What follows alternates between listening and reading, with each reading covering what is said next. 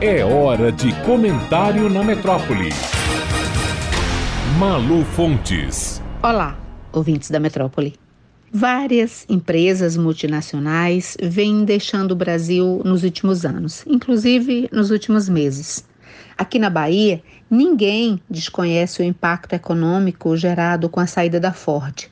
Uma tragédia na vida de milhares de empregados e de suas famílias, e na vida de quem, indiretamente, tinha sua fonte de renda de algum modo vinculada à fábrica em Camaçari. As razões que têm levado empresas estrangeiras a desistir do Brasil são de naturezas muito diferentes entre si. A retração da economia brasileira, a pandemia, as oscilações no mercado globalizado, a infraestrutura do país aos pandarecos, a estrutura tributária complexa do país, as políticas públicas ineficientes, o baixo investimento em tecnologia e mais dúzias e dúzias de fatores. Mas, tendo em vista o quanto nós, brasileiros, estamos vendo mais recentemente toda sorte de eventos que contribuem para a corrosão da imagem do Brasil e de seus governantes no exterior, a sessão do depoimento do gerente-geral da Pfizer no Brasil, na CPI da Covid, Carlos Murilo, foi um capítulo grotesco à parte. Qualquer dirigente de uma multinacional, principalmente se ele for estrangeiro, se não viu, que peça para ver. A que tipo de coisa um CEO de uma empresa internacional pode ser submetido se a marca para a qual trabalha tiver que negociar contratos e produtos com o poder público no Brasil. Até agora, a recusa, ou melhor, o adiamento longo do governo brasileiro em adquirir doses das vacinas da Pfizer para o Brasil foi o ponto mais importante discutido na CPI da Covid por conta de uma carta da empresa consultando o governo brasileiro, enviada em agosto de 2020, sobre o interesse ou não do país em adquirir as vacinas em desenvolvimento e pedindo celeridade na resposta. Uma primeira oferta já havia sido feita em agosto do ano passado.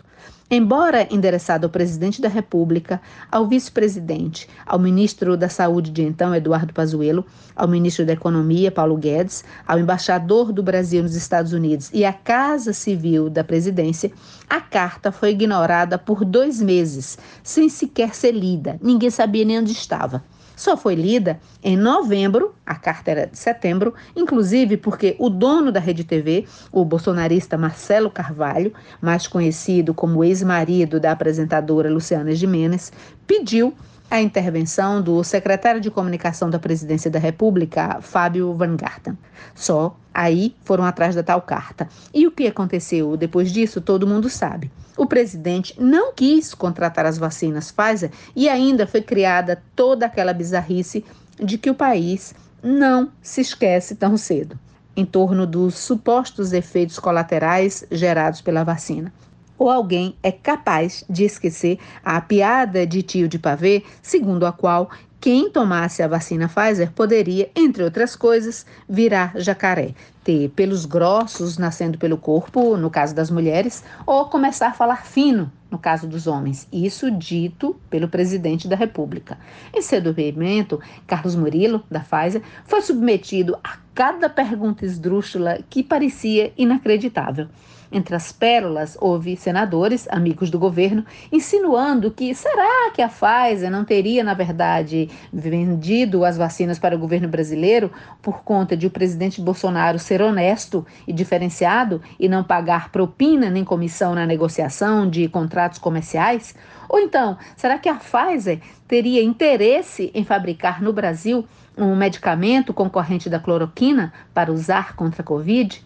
Ou seja, é como se a fama de ineficácia adquirida pelo kit do tratamento precoce no Brasil tivesse sido uma estratégia comercial de bastidores colocada em prática pela Pfizer e com apoio de seus CEOs. Em alguns momentos, era como se a farmacêutica estivesse sendo julgada. Perguntavam quantas pessoas que tomaram as duas doses da vacina morreram depois disso. como a Pfizer pretendia vender em agosto de 2020 vacinas ao Brasil, se recentemente, em 2021, tem inclusive atrasado entregas do imunizante em países da comunidade europeia.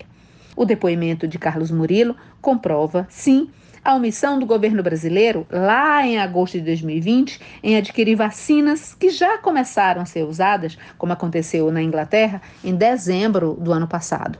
Mas, mais do que comprovar falhas de gestão da pandemia e desinteresse do Brasil na compra de vacinas no primeiro instante em que elas começavam a ser ofertadas no mercado internacional, o depoimento do CEO da Pfizer serviu mesmo foi para constranger o país no mercado internacional. As perguntas dos senadores, não de todos, mas de alguns deles, eram uma aula grotesca de como um país não deve se relacionar com players do mercado global, sobretudo quando se trata da compra de vacinas para evitar a morte da população. Nos bastidores, os executivos de multinacionais tiveram todos os motivos do mundo para arregalar os olhos e gargalhar. O Brasil é uma piada trágica e mórbida. Malu Fontes, jornalista, para a Rádio Metrópole.